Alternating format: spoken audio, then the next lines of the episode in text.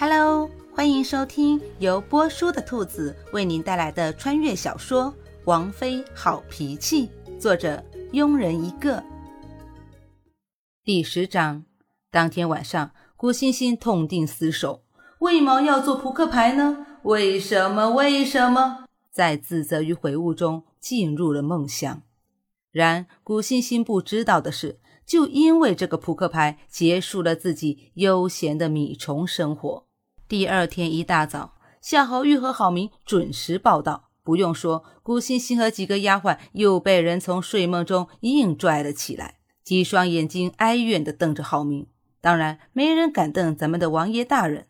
要不要这样？好歹爷爷是江湖上赫赫有名的好色山庄的少庄主。噗！古欣欣刚喝进去的茶就这样喷了出来。好色山庄里不会都是男的吧？你怎么知道？夏侯玉和郝明瞬时都看向古欣欣。好色山庄虽然在江湖上比较出名，但很少人知道庄里的人都是男的。为了行事方便，也有一部分是男扮女装的，所以在世人眼中，好色山庄是有男有女的。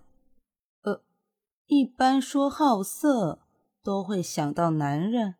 说话的同时，古欣欣还从头到脚的打量着郝明。时而点点头，时而摇摇头。夏侯玉嘴角微微抽了抽，郝明则是满头黑线。亏自己以前还老拿山庄的名字炫耀，看来以后要改名字了。小插曲过后，又开始了斗地主时间。夏侯玉发现，从昨天到现在，不管牌有多好，古欣欣没叫过一次地主，而地主到最后总是惨死在古欣欣手里。眼睛微微闪了闪。古欣欣还在想着怎么才能躺回自己的摇椅上坐着，真心不舒服啊！却不知道某人正在心里算计自己。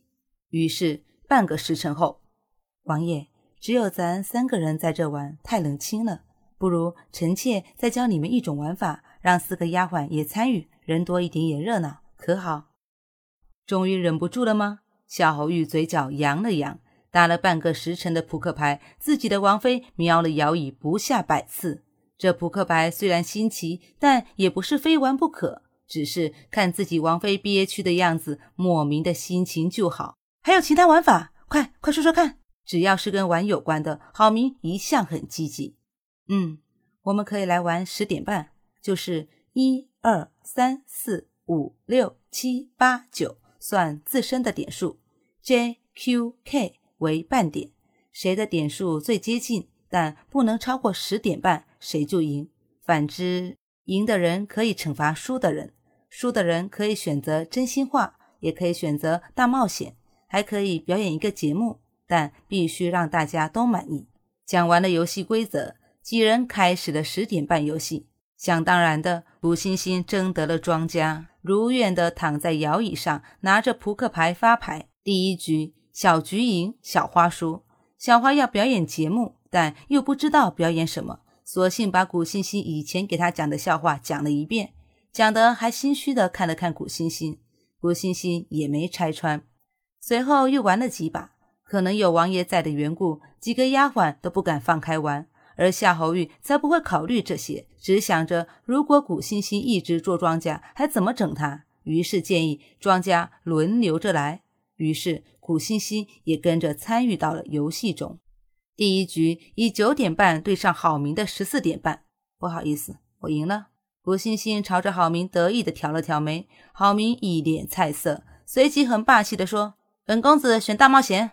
那好，你现在走出秋院，对遇到的第一个人大声说‘我爱你’。”没料到古欣欣会提这样的要求，夏侯玉嘴角抽了抽，自己的王妃好极品。而几个丫鬟一脸崇拜地望着古欣欣，小姐威武。郝明一脸哀怨地看着古欣欣，欣欣小王妃，能不能换个要求？不能，除非你不想玩了。于是，郝明在众人幸灾乐祸的笑声中走了出去。夏侯淳前段时间因为一个青楼女子跟人打架，被皇上关禁闭半个月，今天刚被放出来，找三哥，在半路遇到管家，管家说这两天王爷在秋院。心想，什么时候三哥跟三嫂感情这么好了？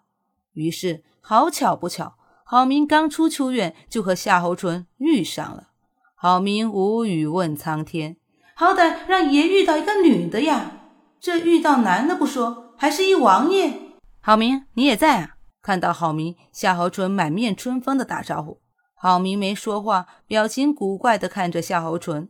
郝明，你，我爱你。说完，闪身就往秋院奔。夏侯淳本来看着郝明古怪的眼神，想问问出什么事了，谁知话还没问出口，就被那一句“我爱你”雷到了，狠狠的打了一个冷颤。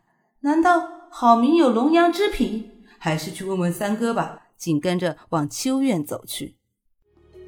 本集播讲完毕。如果你也喜欢这部小说，请订阅、评论哦。咱们下集见。